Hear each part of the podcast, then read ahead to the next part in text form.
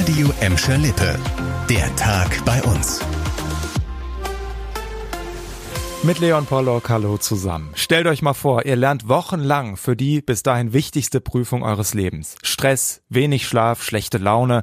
Ja, und dann am Vortag der Prüfung um 21 Uhr sagt das Schulministerium, nö, das wird nix mit der Abi-Prüfung morgen wegen technischer Probleme. Für viele Schüler in Gladbeck, Bottrop und Gelsenkirchen ist das gestern eine echte Horrornachricht gewesen.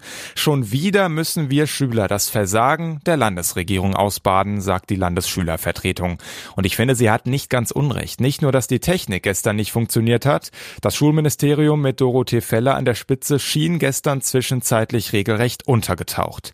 Erst heute der Gang vor die Presse, ein Videostatement und diese Aussagen. Ich kann gut nachvollziehen, wenn Sie so richtig sauer auf uns sind. Und ehrlich gesagt, ich bin auf uns selber auch sehr, sehr sauer. Tja, woran hat's denn gelegen? An einer technischen Störung auf dem Download-Server. Viele Schulen haben die Prüfungen also nicht runterladen können. Die große Frage, muss Dorothee Feller jetzt zurücktreten? Ja, sie selbst sagt nein. Und Zitat, einer muss ja jetzt dafür sorgen, dass es läuft. Die SPD hat inzwischen eine Sondersitzung im Landtag beantragt. Könnte also am Ende doch noch sein, dass das Dorothee Fellers einzige und letzte große Panne geblieben sein wird. Nachgeholt werden sollen die Prüfungen von heute dann übermorgen am Freitag. Auch das, ja, nicht ganz glücklich, denn da feiern Muslime nach dem Fastenmonat Ramadan das Zuckerfest, also mit das wichtigste Fest im Islam. Das wäre also in etwa so, als wenn Christen an Heiligabend Abi schreiben müssten. Das ist heute auch dem Ministerium aufgefallen und deshalb gibt's jetzt für die, die am Freitag feiern wollen, noch einen anderen Ausgleichstermin am 9. Mai. Am Freitag ist es ohnehin ein bisschen schwierig, da gibt's nämlich auch noch einen neuen Warnstreik bei der Bahn. Zwischen drei und elf Uhr wird am Freitag fast gar nichts gehen. Im Nahverkehr sowieso und im Fernverkehr wird es auch den ganzen Tag noch Einschränkungen, Teilausfälle und Verspätungen geben. Schon Ende März hatten EVG und Verdi einen ganzen Tag lang den kompletten Nah- und Fernverkehr in Deutschland lahmgelegt. Das Gute diesmal, naja, zumindest die Bogestra und Festische fahren ganz normal.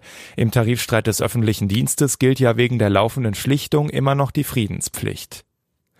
Ein Exhibitionist treibt gerade in Gladbeck sein Unwesen. Schon drei Fälle sind der Polizei gemeldet worden. Einmal auf der Mottbruchhalde, einmal an der Enfieldstraße und seit heute bekannt auch an der Haltestelle der Ingeborg-Drewitz Gesamtschule. Da soll der Mann ein Mädchen belästigt haben.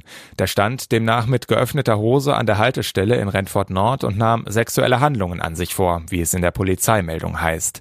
Interessant ist, dass sich die Täterbeschreibungen teilweise ähneln.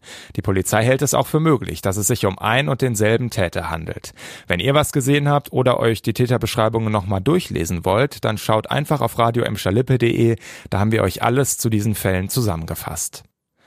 Das war der Tag bei uns im Radio und als Podcast. Aktuelle Nachrichten aus Gladbeck, Bottrop und Gelsenkirchen findet ihr jederzeit auf radioemschalippe.de und in unserer App